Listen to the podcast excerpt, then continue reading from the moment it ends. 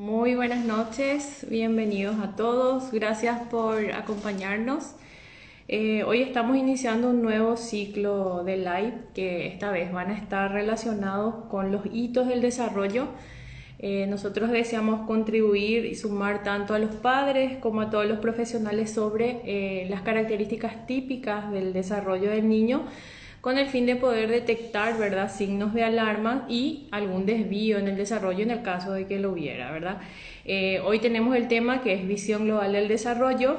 Eh, tenemos una invitada súper especial que es la doctora Sonia Pereira. Ella es pediatra, neonatóloga del Centro de Especialidades Pediátricas. Es coordinadora del proyecto DIT del Ministerio de Salud Pública. Así que, eh, doctora, le, le vamos a dar la bienvenida ahora. Le quiero recordar también a todos que este live va a quedar grabado tanto en las páginas de Neurocep como el Centro de Especialidades y lo van a poder encontrar también en nuestro canal de Spotify que se llama Conexión Salud.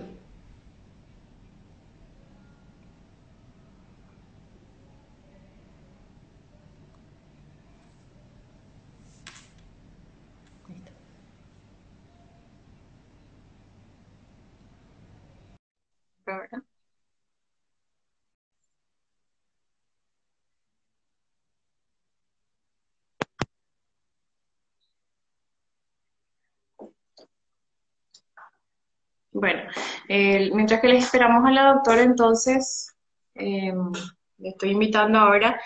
Eh, les quiero agradecer nuevamente por estar hoy acá.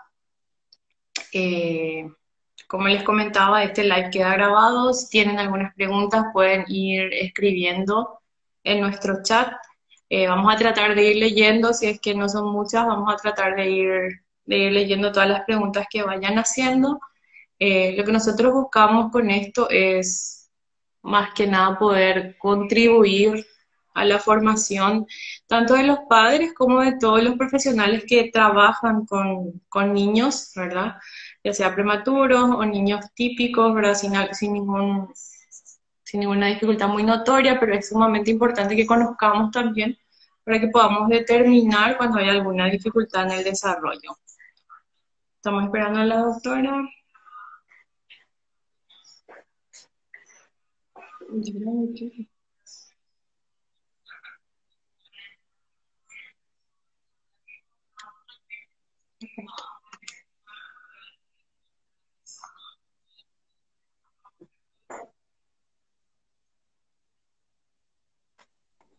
Bueno. Hola doctora, ¿cómo estás? Un gusto poder tenerte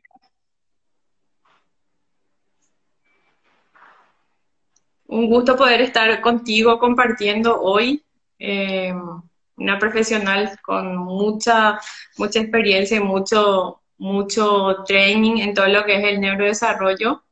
Y bueno, quiero arrancar directamente, doctora, quiero hacerte unas cuantas preguntas y que vaya, vayamos fluyendo y conversando un poquitito, ¿verdad?, de todo lo que es esta visión global del desarrollo. Bueno, primero que nada, eh, doctora, ¿por qué ¿Qué es el desarrollo? ¿Qué podemos entender como desarrollo? ¿Y por qué hoy en día es tan importante que nosotros hablemos de desarrollo? Sí, eh, muy buenas noches. El placer es mío de poder estar con ustedes. Y para arrancar realmente lo que es el desarrollo, es entender que el niño no es un adulto pequeño, sino es un ser en desarrollo. Por eso este desarrollo es un proceso que permite a los niños ir expresando su potencial genético y biológico, ¿verdad? Ir adquiriendo estas habilidades para la vida, ¿verdad? Entender que cada niño tiene un desarrollo único, que tiene su tiempo, ¿verdad? Cada niño tiene su tiempo, ¿verdad? Pero este desarrollo generalmente eh, está, eh, tenemos los hitos, ¿verdad? Son los parámetros que tenemos que ir midiendo por más que el niño tenga un desarrollo único, tenga un desarrollo independiente, ¿verdad? Tenemos que ir conociendo todo lo que son estos parámetros y estos hitos. Y el neurodesarrollo, ¿por qué es tan importante? Porque es la adquisición justamente de estas habilidades que le van a ir habilitando para las funciones que van a ir presentando. Y esto depende mucho de la maduración del sistema nervioso central, depende mucho de la maduración de los órganos del sentido, depende mucho del entorno psicoafectivo, ¿verdad? Que puede ser, el entorno tiene que ser el entorno adecuado, tiene que ser un entorno estable. Bueno, doctora, ¿y cuál es el impacto? O sea, ¿cuál es el impacto en el caso de que de, un desarrollo típico o de algún desarrollo eh, eh, que podríamos considerar dentro de lo que es una desviación en los primeros años de vida del niño? Bueno, eh, entendemos que el desarrollo típico son las habilidades que uno espera presentar, ¿verdad? ¿Y cuál es el impacto que tenemos en la primera infancia? Si bien sabemos que la primera infancia no es la, única, porque también en la adolescencia hay todo un, cambio, ¿verdad? En lo que es el desarrollo, ¿verdad? Neurológico, eh, entendemos que el niño en la primera infancia ya viene con el 80% de lo que es un cerebro adulto. Por eso es muy importante, ¿verdad? Es importante también tener en cuenta, por eso el impacto de la nutrición, por ejemplo, porque el 75% de lo que el niño ingiere va para el desarrollo de ese cerebro, ¿verdad? También el ritmo que tiene de aceleración en el desarrollo infantil es acelerado en esta primera infancia. ¿Por qué? Porque se cree que hay entre 700 a 1000 conexiones por segundo en esta primera infancia de todo lo que es ese desarrollo, ¿verdad? Eh, también el impacto que tiene el, entorno, eh, el impacto que tiene el ambiente en el que se está gestando ese niño. son, eh, ese es el impacto que está teniendo, ¿verdad?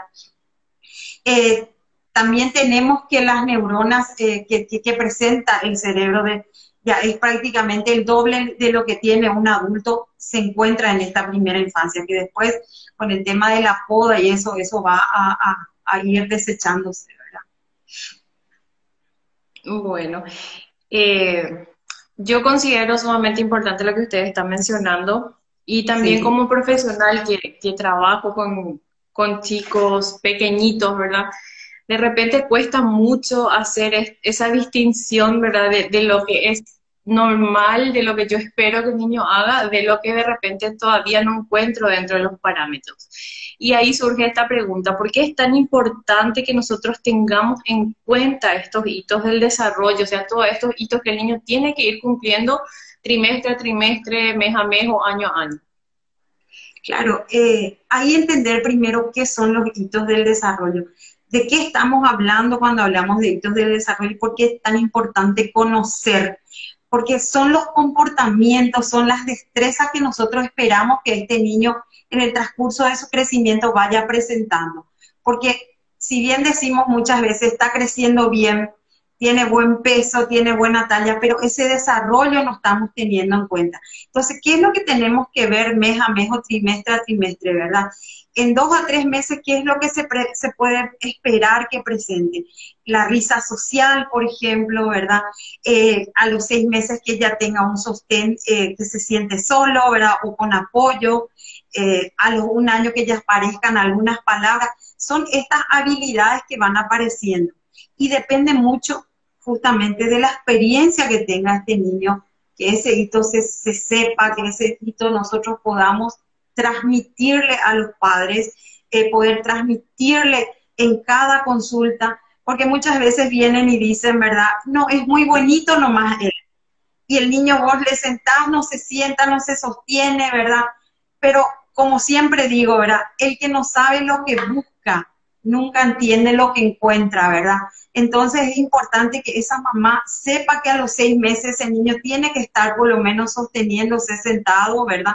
Eh, ya tiene que tener un sostén cefálico, ya tiene que a los nueve meses poder estar en el suelo, que es fundamental que el niño tenga que bajarse al suelo, porque a veces ese es bonito nomás y está en la cama frente a la tele, ¿verdad? Eso no ayuda en nada a que el niño adquiera estas habilidades. Y ahí por ejemplo, tenemos ya ese rezago que muchas veces encontramos. ¿Qué, es lo que es el rezago, verdad?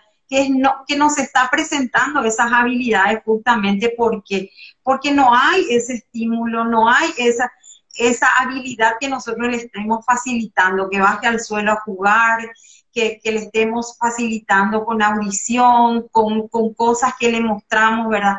Por eso es fundamental esa señal de alarma ya que nosotros podemos entender y ver cuando vemos al niño que al entrar en Por ejemplo, un niño de, un año y medio, dos, ¿verdad? al llamarle cuando le llamamos y no, no se conecta con el que le está llamando. Esos son fundamentales y son hitos que van apareciendo. Claro, y de repente también cuesta, cuesta un poco, como usted dice, ¿verdad? Que el, que el padre eh, o que nosotros mismos identifiquemos, ¿verdad? Estas, estas, estos retrasos, vamos a decir, en, en, alcanzar cada hito del desarrollo, ¿verdad? Entonces, em, eh, lo importante siempre es que nosotros podamos, como usted dice, conocer y poder explicarle a los papás, ¿verdad? Porque si mientras más tarde el niño tiene ese sostén cefálico, más tarde se va a sentar, más tarde se va a parar, más tarde va a gallar, va a ir haciendo un, un, enlentecimiento de lo que sería su, su, desarrollo, ¿verdad? Y el tema del, del piso también es sumamente importante.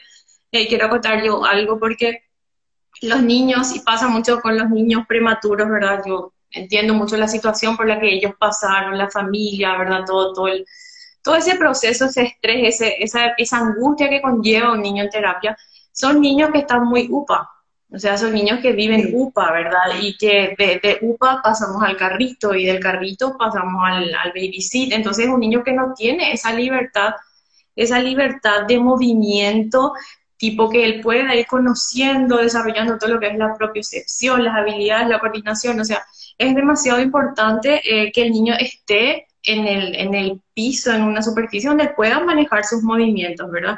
Y hablando un poquitito de lo, de lo que es prematuros, también están estos chicos que de repente eh, no, la gente no los considera prematuros, ¿verdad? Pero que son estos niños que nacen de 36, 35 semanas, ¿verdad? ¿Por qué también es importante, doctora, hacer intervenciones en esta población o, y en la población en general, realidad, en realidad de, niños prematuros? ¿Por qué es tan importante que nosotros hagamos un abordaje en estos chicos? Eh, Sí, realmente está el, prematuro falso que le decimos, ¿verdad? Que, nace de 36 semanas, tiene buen peso, eh, rozagante, no entró oxígeno, no requirió nada, uno le ve prácticamente como un niño de término, ¿verdad? Pero ahí tenemos que entender dónde está eh, el, tema, ¿verdad?, de, desarrollo. Que el desarrollo cerebral tiene un proceso, ¿verdad?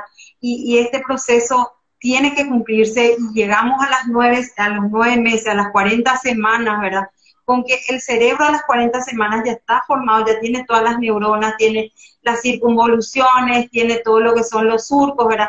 Y si uno ve, nosotros tenemos una imagen que solemos proyectar en las capacitaciones donde se ve el cerebro que es liso, que no tiene esos surcos, que no tienen esas fisuras, eh, las circunvoluciones que le llaman, ¿verdad?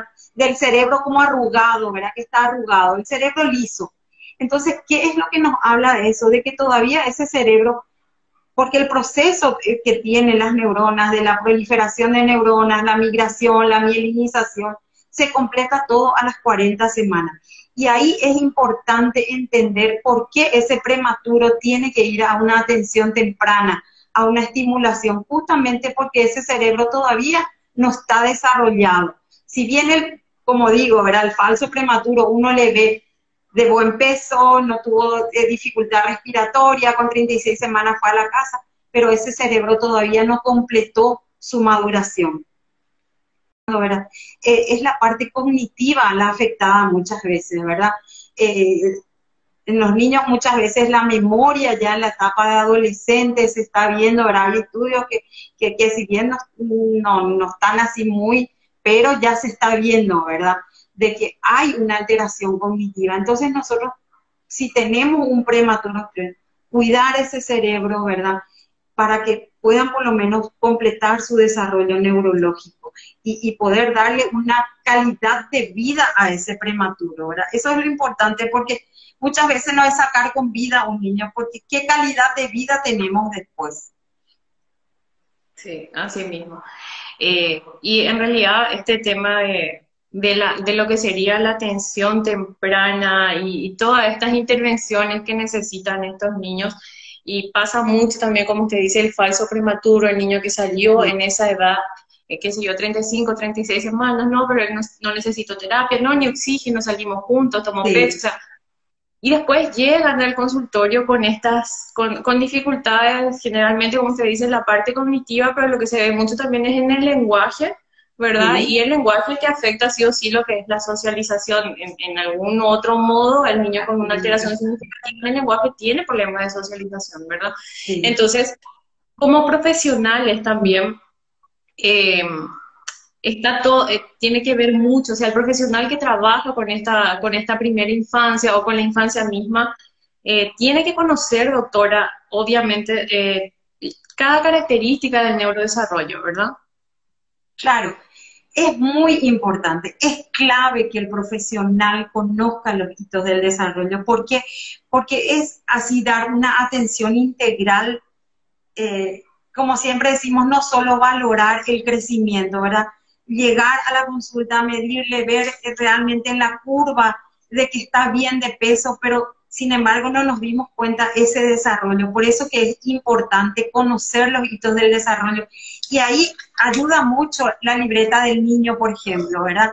Enseñarle a esa mamá que esa libreta no es solamente de vacunación, que esa libreta tiene mucho de lectura de lactancia materna importante, ¿verdad? Porque es importante la lactancia materna, porque es importante si yo mirar en, ese, en esa libreta del niño, ¿verdad?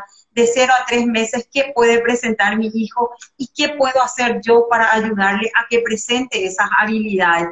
Por eso es importante también tener en cuenta que la libreta del niño, que no es solamente la libreta de vacunación, porque muchos traen solamente para la vacuna, pero ahí hay mucha información también, ¿verdad? Y eso nosotros como profesionales tenemos que tratar de transmitir, ¿verdad? Porque nuestro rol es de prevenir y promocionar lo que es el desarrollo. Porque si no estamos perdiendo tiempo o estamos perdiendo una gran oportunidad de detectar de manera precoz y de, poder intervenir o poder derivar en forma precoz también, ¿verdad? Entonces, eh, muchas veces ya estas posibles dificultades, ¿dónde es lo que se observa? Ya en educación, ¿verdad? Ya en la escuela, y ahí o a veces ya llegamos tarde o con menor posibilidad de poder actuar. Ya. Bueno, eh, yo, yo te comento particularmente, yo hago todo lo que es, yo soy fonoaudióloga, pero trabajo mucho también con todo lo que es la parte de atención temprana. Ahora tengo formación en atención temprana, toda la parte de atención temprana en NEO. Si bien no soy fisioterapeuta, ¿verdad? No es mi área de trabajo, yo considero y consideré sumamente importante poder eh, aprender un poquitito del desarrollo motor, netamente motor, como para poder ir identificando también cuando hay una dificultad a nivel motor y poder hacer la, derivación, ¿verdad? A, a, fisioterapeuta, una interconsulta con fisiatría, o sea, es sumamente importante también que nosotros tengamos un equipo de trabajo. Y otra cosa, doctora, que le quiero preguntar, es el tema de los controles eh, neurológicos, ¿verdad? Eso, el, niño prematuro, el niño de riesgo, tiene que ir teniendo un control neurológico secuenciado, ¿verdad? Porque a veces eh, pasa mucho que le piden un estudio, ¿verdad? Que sea un electroencéfalo, es un niño prematuro, en el, en el electroencéfalo salió todo bien, entonces la familia se autodió de alta. Eh, eso es importante también que la familia y que los padres entiendan que el, neurólogo o el pediatra mismo, el fisiatra es el que tiene que, darles de alta, ¿verdad? Y, sí, y ahí es, el rol nuestro, ¿verdad? El rol nuestro de poder empoderarle a esa familia, de que ellos entiendan, porque muchas veces hablamos, eh, y pasa muchas veces que le hablamos en términos que de repente salen del consultorio y no entendieron, ¿verdad? Entonces es hablarle en forma de que entiendan y, cuando estamos haciendo algunas actividades con ese niño, mostrarle a la mamá y que la mamá también nos muestre qué es lo que, cómo hacer, ¿verdad? Porque muchas veces entienden cuando nosotros hacemos, pero cuando nosotros le decimos que hagan, y ahí sí ellos realmente ya solidifican eso y van a la casa y van a poder hacer. Entonces es darle esas ideas claras, ¿verdad? Y ese es nuestro rol, de poder nosotros que ese que ese prematuro, que ese niño no se escape, no se pierda en el, en el proceso, ¿verdad? Porque después, como digo, llegamos tarde, ya llegan después con las secuelas, ya llegan con problemas de socialización, que es lo que más se ve, ¿verdad? Porque el trastorno del lenguaje, y me pasa a veces, ¿verdad? De, de los padres que muchas veces tienen también esa negación, ¿verdad? Y que van deambulando de, uno, de un profesional a otro porque siempre esperan escuchar algo que ellos quieren escuchar, ¿verdad? Por eso las ideas que tenemos que darles son ideas claras, ¿verdad? Y tampoco no etiquetarle a un niño, porque eso también es importante, no etiquetarle a ese niño, tu niño es un, es un discapacitado, tu niño es un, ¿verdad? Eso es lo que nosotros tenemos que hablar claro con los, padres, hacer que ellos entiendan y hacer que ellos se empoderen también con eso, ¿verdad? Y es, eso creo que va a ser un, porque esto es un trabajo multidisciplinario y todos tenemos que hablar ese mismo idioma y, fluir en eso. Porque pasa también que muchas veces un pediatra dice, no, la lactancia materna, si, si no quiere mamar, bueno, que no mame, dale nomás. Y me pasó justamente a mí eh, algo muy cercano a mí, una sobrina me dice, eh, tía, los pediatras no se ponen de acuerdo, me dice, porque eh, yo me fui y me dice, tuve una mastitis y del otro lado tenía poca leche, eh, bueno, tenerlo a la culpa de que tu hijo estaba muriéndose de hambre, entonces dale nomás ya la leche materna, ¿verdad? Entonces es tener también conceptos bien eh, claros nosotros los pediatras, ¿verdad? De, sobre los hitos del desarrollo, sobre la importancia que tiene esta lactancia materna en ese desarrollo cerebral, porque hay estudios que se han visto de que la lactancia, cómo influye en el coeficiente intelectual, ¿verdad? es nuestro rol de, de poder eh, facilitarle a esos padres todo esto, toda esta información, ¿verdad? Porque siempre el, el que acude al profesional es el que quiere una respuesta, que quiere una ayuda, ¿verdad? Claro, o también está el, otro, está el otro extremo que son los que fueron tipo obligados por el pediatra y, tipo, bueno, le llevo para que me digan que está todo bien. Entonces ahí también entra el, trabajo en equipo, el profesional, el, el pediatra ya hizo su parte, ya le convenció de que vayan a terapia, entonces ahí el terapeuta es el que tiene que convencerle otra vez a la familia que este niño realmente necesita, porque si bien muchos llegan porque se dan cuenta, ¿verdad? Y yo siempre digo eso, que cuando el papá, se, la familia se da cuenta de que hay una dificultad, es porque realmente esa dificultad está, ¿verdad? Porque cuesta de repente afrontar. Y ahí también pasa mucho, doctora, como, como habíamos hablado hace rato, el, el tema del ambiente, como usted había mencionado, ¿verdad? Eh, eh, que la familia, el niño, y eso es algo que yo siempre digo, ¿verdad? Pueden venir al consultorio una, dos veces a la semana, la fisio puede ir una vez a la semana, ¿verdad? Pero es la familia la que tiene que hacer el trabajo en la casa. Entonces ahí entra esa importancia de poder tener una comunicación fluida con tus papás, ¿verdad? Poder darle sobre todo las, las indicaciones para para que ellos puedan ir haciendo en la casa el mismo trabajo que uno está haciendo, está haciendo acá, ¿verdad? Y mm, ahí también, doctora, eh, a veces nosotros, eh, nosotros mismos, profesionales, o la familia, los padres, ¿verdad? Queremos buscar siempre el origen de, de las dificultades que está teniendo nuestro niño, ¿verdad? Y a veces pasa que el, niño, bueno, no, nosotros hacemos una entrevista, no hay ningún factor relevante, así muy significativo que nos indique, bueno, esto está pasando porque ocurrió esto en, determinado momento, ¿verdad? Entonces queremos atribuir mucho a todo lo que es la, genética. ¿Y a qué otros factores, por ejemplo, nosotros podríamos también eh, atribuir que, o que influyen en lo que sería un desarrollo neurológico típico. O sea, ¿qué otros factores también se tienen en cuenta para que el desarrollo neurológico de este niño siga su curso dentro de lo que nosotros esperamos? Claro, eh, si bien nosotros ya venimos genéticamente, ¿verdad? Codificados, como se dice, pero estos genes tenemos que hacer eh, que, que, realmente fluyan, ¿verdad? Y para eso... Eh, nosotros tenemos el modelo biopsicosocial, ¿verdad? Que, es tan importante porque son dos caras de la misma moneda, la genética y el ambiente, ¿verdad? Porque si tenemos la genética pero no tenemos la experiencia, no vamos a poder liberar esto que tenemos ya en los genes, ¿verdad? Entonces es muy importante. ¿Y por qué es tan importante?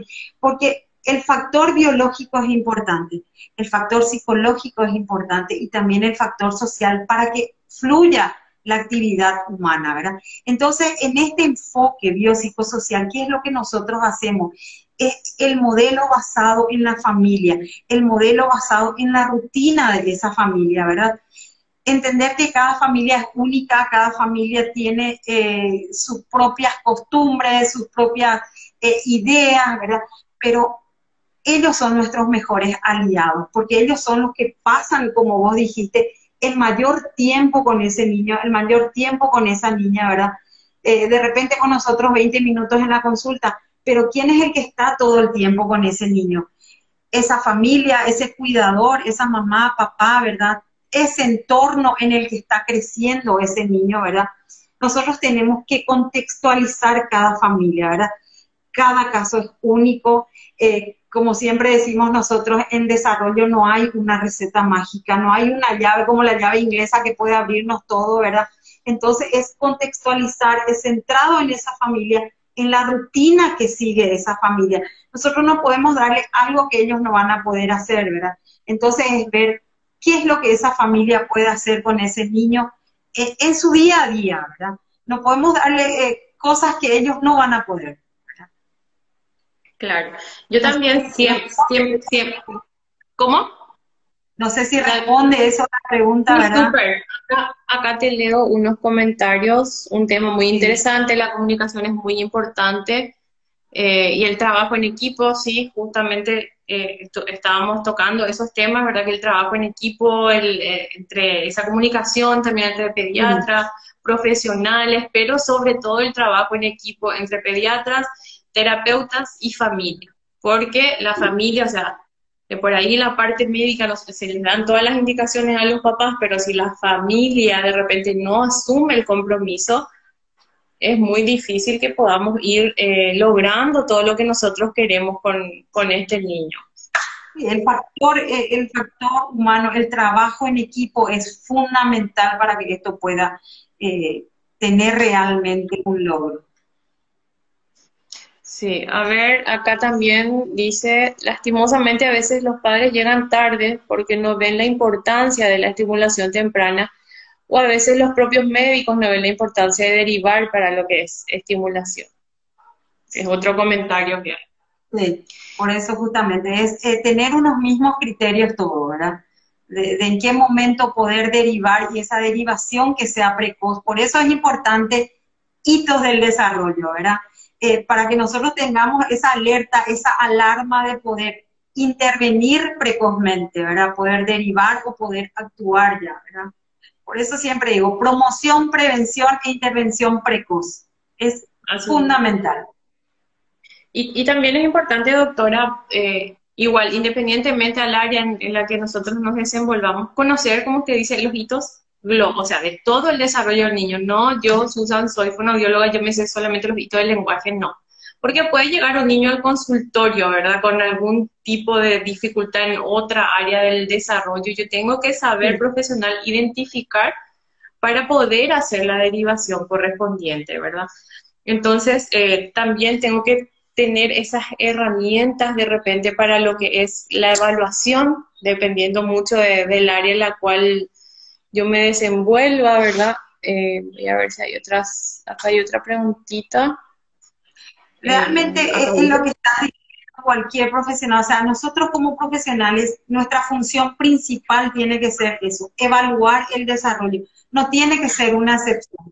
Todos los profesionales que trabajan con niños tienen que hacer esa evaluación del desarrollo, porque siempre decimos nosotros en las capacitaciones, esa licenciada que está poniendo vacuna ya puede darse cuenta si algún hito del desarrollo no se está logrando. Cuando viene un niño de seis meses a su vacuna, no es solamente mirar el brazo y ponerle la vacuna y se va, sino que ya hablarle, ver si te presenta la risa social, se conecta ese niño de seis meses con el, con el que está hablando, ¿verdad? Si al sentarle, cómo se sienta, si realmente cuál es la interacción que está teniendo con su papá, con su mamá o con el cuidador que le lleva a esa vacuna, ¿verdad? Entonces, por eso es fundamental que, como vos decís, el trabajo en equipo y que todo profesional que realmente trabaje con niños conozca y evalúe el desarrollo. Sí, así mismo. Y observe, y sepamos observar también y usar la, información de lo que observamos, ¿verdad? Porque a veces también pasa, y le pasa que te vas al súper y no sé, en la fila antes que usted hay un niño que no habla bien y yo particularmente ya, ya le estoy mirando, ya le quiero decir al papá, señor, tiene que hacer fono, ¿verdad? Pero no. Bueno, acá hay otra pregunta, doctora, dice, si mi bebé nació a las 36 semanas, ¿sí o sí tengo que hacer un estudio neurológico? Claro, eh, primero, luego, eh, como estuvimos diciendo, la estimulación, no tienen que perder eso, ¿verdad? La estimulación, porque ese desarrollo cerebral está todavía en proceso, ¿verdad? Sí, se tienen que hacer los controles habituales, ¿verdad? Que hace un prematuro, el econcéfalo, el ojo, oído, ¿verdad? Porque como vimos también, la madurez de los órganos de los sentidos es fundamental para el desarrollo. Los niños por los ojos, por lo que escucha, también se va desarrollando. Así mismo. Acá también hay otro comentario, o sea, tenemos bastantes comentarios, vamos a, tratar de ir respondiendo de a poquitito, ¿verdad? Dice Irma Abogado, dice, empoderar a la familia y los objetivos deben ser las preocupaciones de la familia y guía técnica del profesional, ¿verdad? Y sí, así mismo, o sea, como, como estábamos mencionando, ¿verdad, doctora? El tema de empoderar a la familia en el tratamiento del niño. Claro, eh, como siempre decimos, ¿verdad? Eh, bajarnos al nivel de esa familia, ver el contexto de esa familia, escuchar muchas veces a esa familia, de porque a veces vienen a la consulta justamente para poder contar sus problemas, ver y entonces ver ese entorno en el que está creciendo ese niño, ¿verdad? Eh, como siempre digo, cada familia es diferente y no podemos dar una fórmula a todas las familias, ¿verdad? Cada familia tiene sus costumbres, tiene sus creencias, entonces nosotros tenemos que adaptar todo, todo lo que es esto en, en ese entorno en el que el niño está. Porque muchas veces hay hacinamiento, hay muchos hijos, ¿verdad? Entonces, ¿cómo podemos empoderarle a esa mamá, ¿verdad?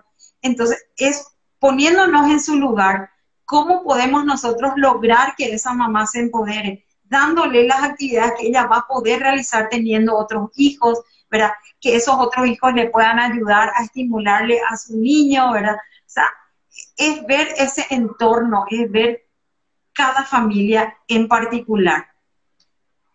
Sí, y eh, eso es algo también que yo observo que le, frustra mucho de repente cuando la mami se pone un objetivo y no logra, ¿verdad? No logra porque, bueno, como usted dice, hay otros chicos más pequeñitos en la casa, hay niños uno, dos, tres añitos así, ¿verdad? Entonces, ahí entra el trabajo nuestro de, bueno, yo sé que hay tres niños en la casa pequeños, entonces, profesional, médico, tenemos que dar estrategias y actividades que la mamá pueda también realizar con estos niños y pueda usar el juguete que dejó el hermano. También yo a veces siempre pregunto, ¿verdad? Porque vienen niños de, qué sé yo, 10, 11 meses, incluso un año al consultorio.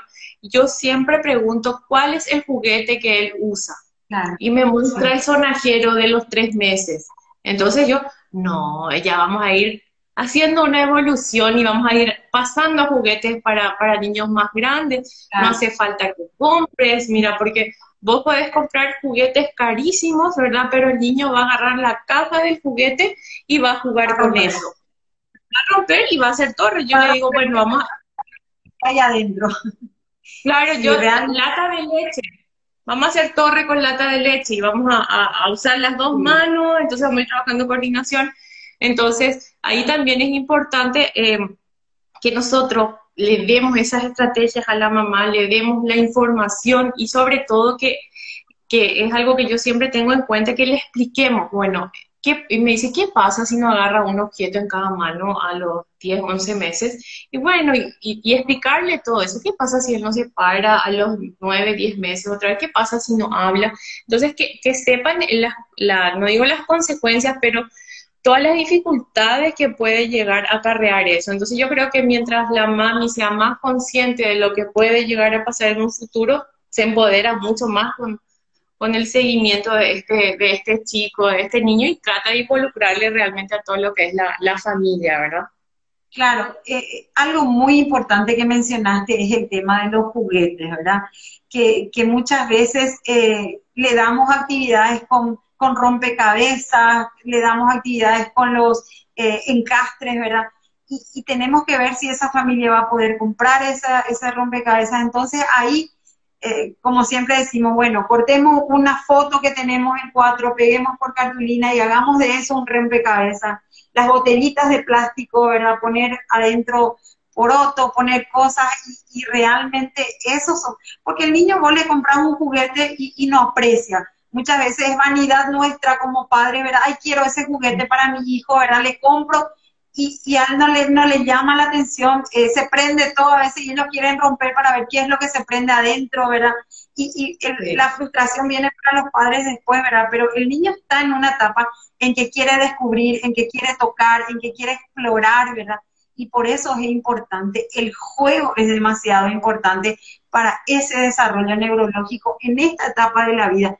El que el niño juegue, el que el niño explore, el que el niño esté en el suelo, jugando, tocando, siempre bajo la supervisión de los padres, ¿verdad? O del cuidador, pero que toque. Porque a veces, deja esto, no toque ahí, no te subas allá. Estamos limitando, estamos frenando toda la experiencia que puede tener ese niño, ¿verdad? Entonces, eso es importante que la mamá entienda que con el juego ellos están desarrollando y están adquiriendo estas habilidades que posteriormente le van a servir para su vida adulta, ¿verdad? Porque el niño que juega, el niño que es contenido, el niño que, es amado, ¿verdad? El niño es el que tiene una personalidad, tiene una autoestima cuando es adulto. Y, y, como siempre digo, mucho cariño nunca hace daño, ¿verdad? El decirle cada rato te quiero, te amo, ¿verdad? Porque muchas veces le digo a los pacientitos recién nacidos, ¿le hablas a tu bebé? No, porque que no va a entender, me dicen, ¿verdad? Ni siquiera me mira, ¿verdad? Y hacerle entender a esa mamá que cuán importante es hablarle, tocarle, acariciarle en el momento de la lactancia, que es el momento único para la mamá cuando le está dando el pecho materno, de acariciarle, de hablarle, de decirle cuánto le quiere, ¿verdad? Eso hace que esas conexiones que estábamos hablando se vayan produciendo y vayan formando esas, esas habilidades. Así mismo, porque dentro de, o sea, dentro de lo que es la, eh, la principal fuente de, estímulo, vamos a decir, o de información del niño es la madre, ¿verdad? En, estas edades más tempranas. Eh, de ella dependen muchas cosas. Acá hay otro comentario, doctora, bueno, hay muchos comentarios eh, dice, hay muchos padres que no comprenden el trabajo interdisciplinario entre profesionales, muchas mamis normalizan el retraso en el desarrollo del lenguaje, eso es muy cierto. Y luego también, a la, la, misma mami que preguntó hace rato, a partir de qué mes tengo que hacerle su estudio neurológico. Eh, la mami que preguntó del bebé de 36 semanas. Y acá hay otra pregunta que dice, bueno, un comentario en realidad, pasa también que uno acude en forma precoz y no ve avances en su hijo, por eso vamos deambulando por profesionales. A mí me pasa eso y estoy frustrada y siento que perdí mucho tiempo. No sé qué le podemos decir a esta mami. Claro, eh, entender muchas veces que, que es un proceso, ¿verdad? y que no vamos a ver así tan rápido también los cambios, porque a veces también esa angustia de querer ver ya, de que, tiene que ser ya ahora, porque ya, y, nosotros vemos, ¿verdad?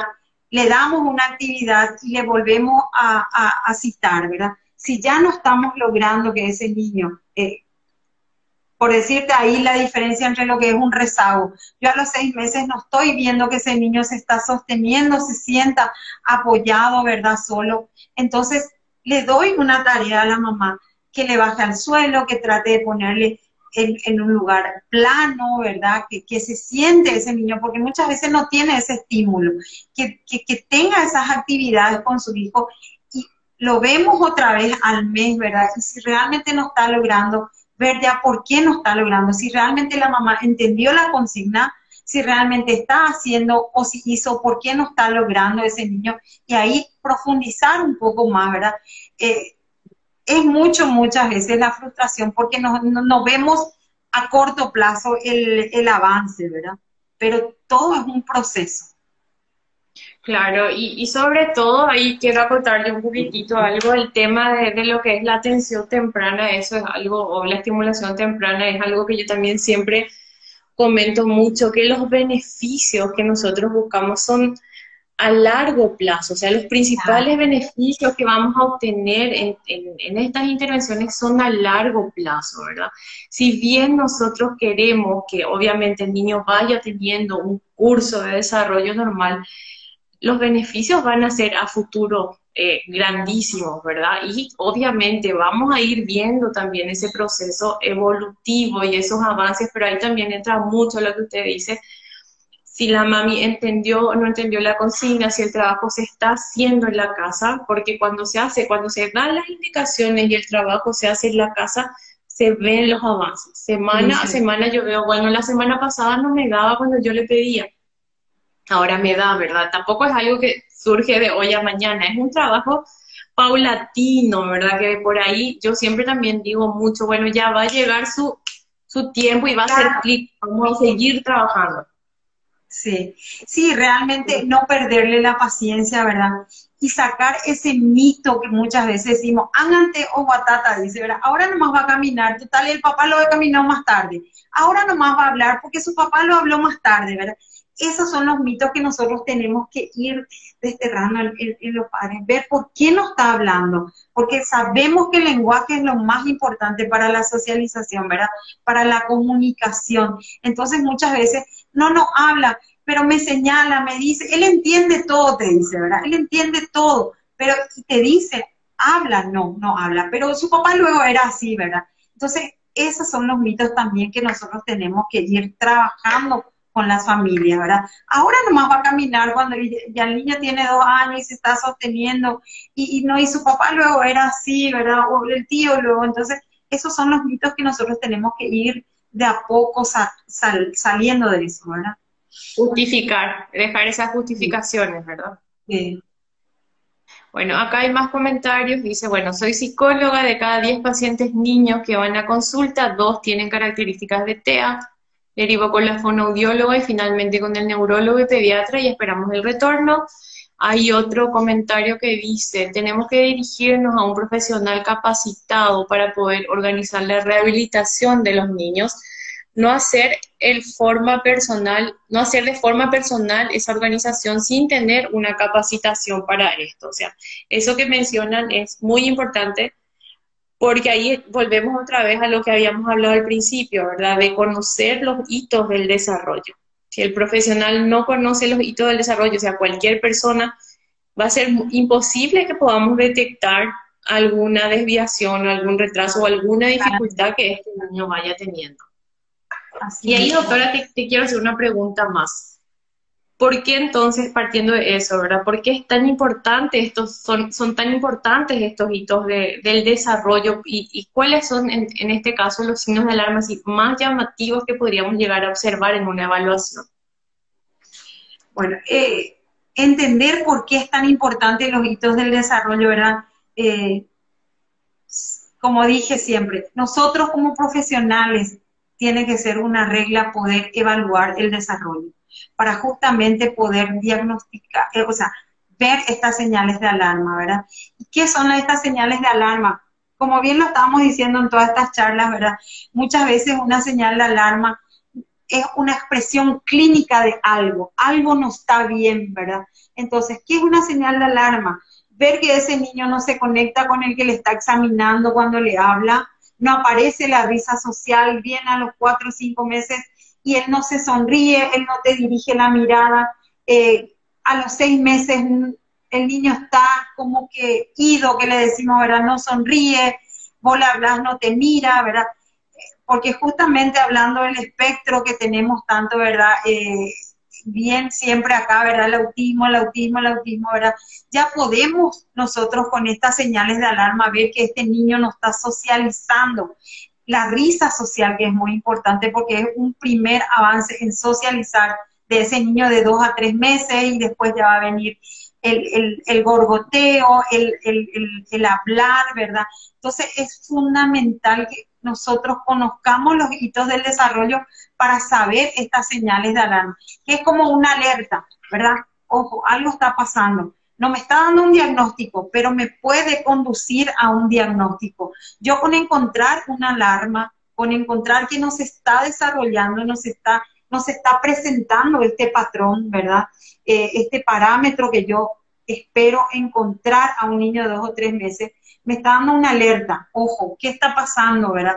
Entonces ahí ver, una señal de alarma, ver con esa mamá, eh, le estás estimulando, le hablas a tu niño, ¿verdad? Entonces para nosotros es una alarma porque vamos a ir a buscar por qué ese niño no se está riendo, porque, porque muchas veces también los niños quedan al cuidado de, de los cuidadores, que son las niñeras, los abuelos, y entender que muchas veces los abuelos ya con la edad avanzada no pueden atender a una criatura y estar jugando con un niño. Entonces es más cómodo tenerle en un carrito, ¿verdad?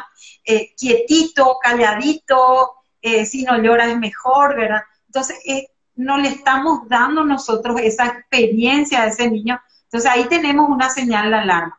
Y una señal de alarma no significa precisamente una patología, ¿verdad? Es una expresión clínica de algo no está pasando bien, ¿verdad?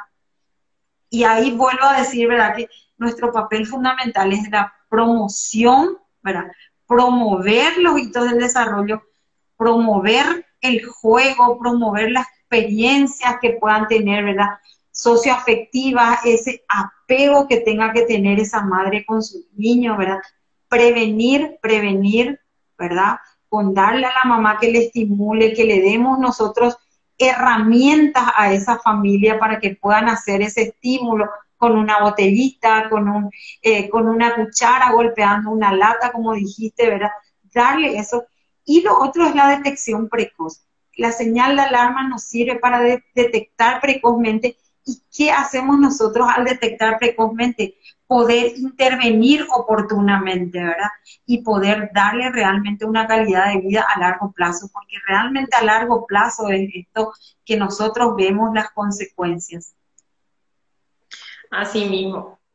Así mismo, e, esto está muy interesante. Yo, si es por mí, voy a, voy a quedarme un buen tiempo más conversando porque en realidad esto es algo que a mí me, me apasiona, al igual que, a usted. Y acá voy a leer otro comentario, ¿verdad? Que dice, es, es importante también para las mamis no convertir la famosa expresión, cada niño tiene su tiempo, como justificación de ciertos desfasajes, que es lo que estábamos mencionando recién. Sí, eh, realmente cada niño crece en su tiempo, ¿verdad? Eh, tiene su propio tiempo, como decimos, ¿verdad? Pero eh, nosotros tenemos que tener estos parámetros, estos hitos que nosotros esperamos que se presenten a cierta Si bien es flexible, ¿verdad? No voy a esperar que a los un año, precisamente a los un año ya me camine. No, tengo una cierta, cierto, un, un, cierto margen, ¿verdad? Si yo veo que ya se para por un mueble, ya está dando sus primeros pasos, es un avance importante, ¿verdad? Y ya después se va alargando, ¿verdad? Y mucho tiene que ver ahí la familia, la confianza, porque muchas veces se cae el niño y ya no le quiere bajar al suelo porque se va a caer, porque se va a golpear, y entonces ahí nosotros retrasamos otra vez ese desarrollo en el andar, en el caminar, porque se cayó una vez ya tenemos miedo y le alzamos, no le largamos, no le bajamos, ¿verdad?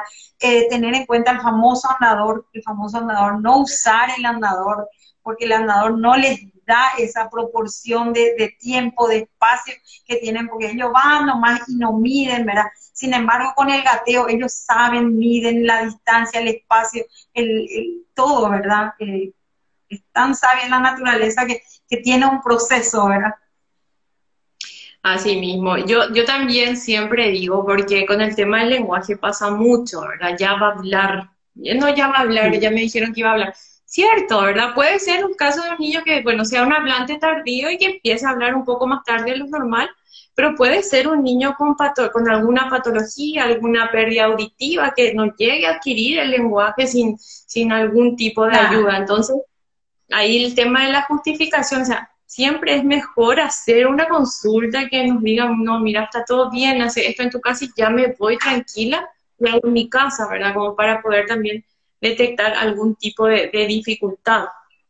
Y ahí es muy importante en cuanto al lenguaje lo que decís, ¿verdad? De que eh, hay dos, dos situaciones en el lenguaje, ¿verdad? El niño que ya, ya venía hablando bien y hasta los dos años, después a los dos años como que frena, como que no habla, eso también es una señal de alarma, ¿verdad? Eso también hay que tener en cuenta ese niño que de repente estuvo hablando bien y ahí nomás a los dos años viene y te dice, no habla, no se conecta, y esa es una señal de alarma, ojo, esa es una alerta y por qué ese niño tuvo una regresión, ¿verdad? La banderita roja, como habíamos hablado en un live anterior. Eh, doctora, eh, como ya para, como para ir cerrando, en realidad esto está muy interesante. Yo, como te digo, me quedaría horas hablando de esto, pero me gustaría saber eh, cuál es el enfoque que ahora mismo se le está dando, ¿verdad? A todo este tema del neurodesarrollo, atención temprana desde la salud pública. Bueno, como sabrán, yo estoy coordinando lo que es el proyecto de desarrollo infantil temprano y hemos trabajado realmente en el primer nivel de atención, eh, capacitado a todos los profesionales de salud, porque para nosotros el capital humano es fundamental dentro de las unidades de salud de la familia, ¿verdad? Ya detectar precozmente, eh, poder prevenir y promocionar. Y las capacitaciones han sido dadas a todos los profesionales que conforman una unidad de salud familiar.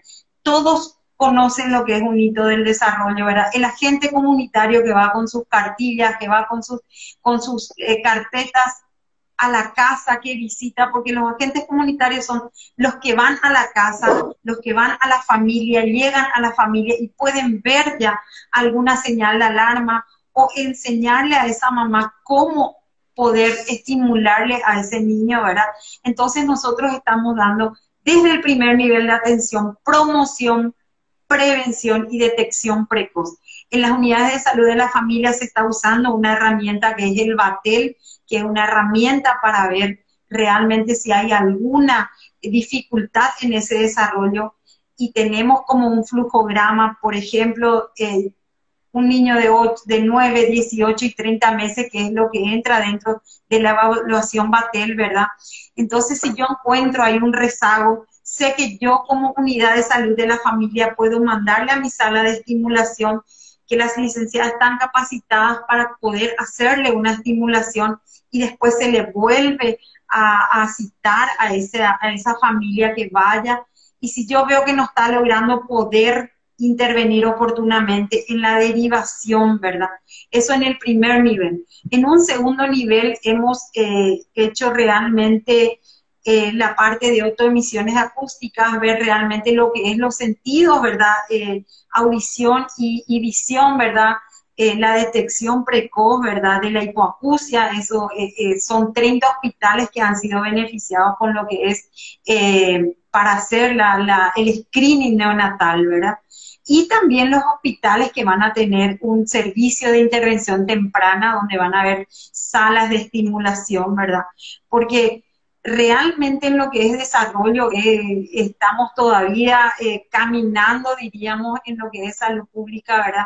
Porque es ahora donde entendemos realmente que esta primera infancia es tan importante y cuidar esta primera infancia para que realmente tengamos adultos comprometidos, adultos sanos, ¿verdad? Si nosotros cuidamos esta primera infancia, ¿cómo vamos a, tener ya no diabéticos, ya no hipertensos, ya no, ya no muchas patologías que podemos prevenir si, si cuidamos a estos, a estos niños, ¿verdad?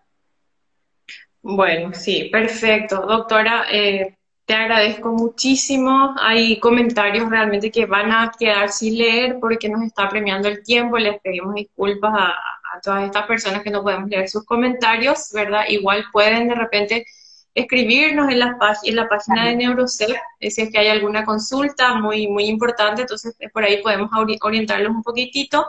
Eh, también aprovecho, doctora, le invito a usted y a todas las personas que nos están mirando para nuestro próximo live que está relacionado al, a hitos, o perdón, hitos, ya que me quedé con la palabra hitos, a tips para a, tips para todo lo que tiene que ver con la estimulación del lenguaje, ¿verdad? Ya que estuvimos hablando mucho del lenguaje. El próximo martes también, eh, desde las páginas de Neurocep y del Centro de Especialidades, a las 19.30 horas. Eh, muchísimas gracias, doctora, por su tiempo. Creo que fue sumamente enriquecedor para todos los que estamos mirando, para mí, porque yo creo que para todos, ¿verdad? Yo soy la más la más feliz de poder haber compartido con usted este espacio porque es algo que, me apasiona y que nos apasiona a todos los que trabajamos con, con niños en lo que es la primera infancia, así que le agradezco nuevamente a ustedes y a todas las personas que, que se conectaron hoy.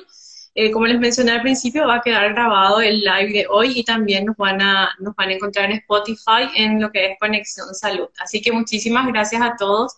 Nos despedimos ahora y nos vemos en un próximo vivo la otra semana. Dale, el placer es mío y realmente eh, primera infancia nos apasiona bastante. Muchas gracias. Hasta luego, chao, chao.